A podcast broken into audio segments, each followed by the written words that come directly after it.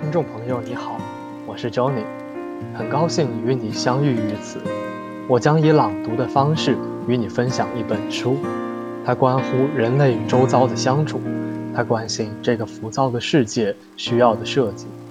这本书是日本设计先驱黑川雅之先生的《设计与死》，让我们一起走进黑川先生的设计人生。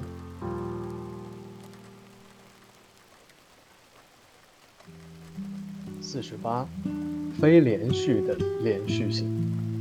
二零零九年一月二十八日，一对情侣观赏着落日，不由一唱一和，欢欣赞叹：“太美了！”“是啊，真的美极了。”虽然我并不想给眼前这对心意相通的情侣泼冷水，但我想说，此时。女人和男人心目中定义的美景，可能大相径庭。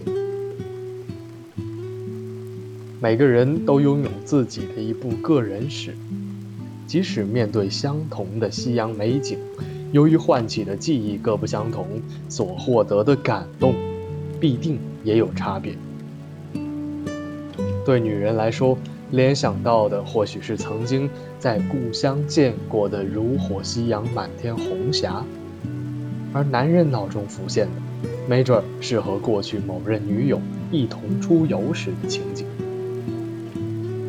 不过，尽管如此，两人依然达成了共感共鸣。毫无疑问，他们之间的交流是有效的。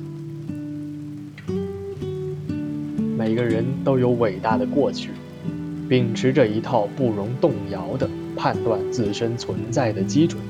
对于世间所有文学作品，阅读者往往有不同的理解与诠释，是每个人各自的人生以及所置身的文化环境，造就了解读方式的差异。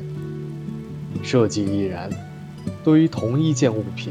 即使人们的感受各不相同，但依然能够建立共感，产生共鸣。所谓沟通交流，正是这样一种过程，在非连续的状态中，依然具有某种连续性，这便是交流。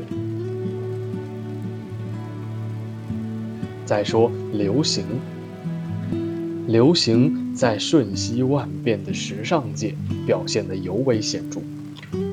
流行与时尚，两者皆需感受所处时代的氛围，它们彼此影响，其面貌不断发生着变化，而影响便是一种非连续的连续性。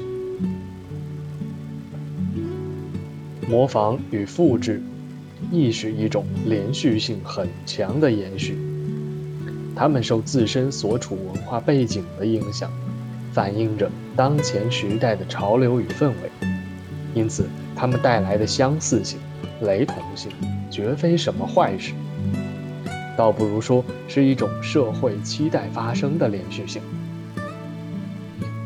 毕竟，社会就是这样一种所属事物分别以自身个性为背景，又彼此影响而结成的集团。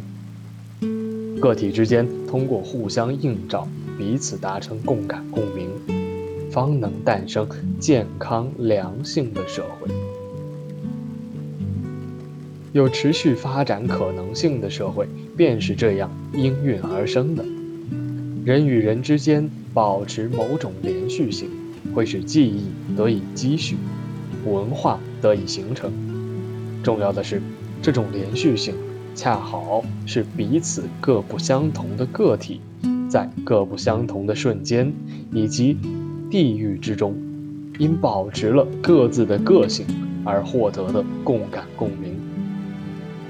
这意味着，千万不可丧失自我，同时也要做到万众一心。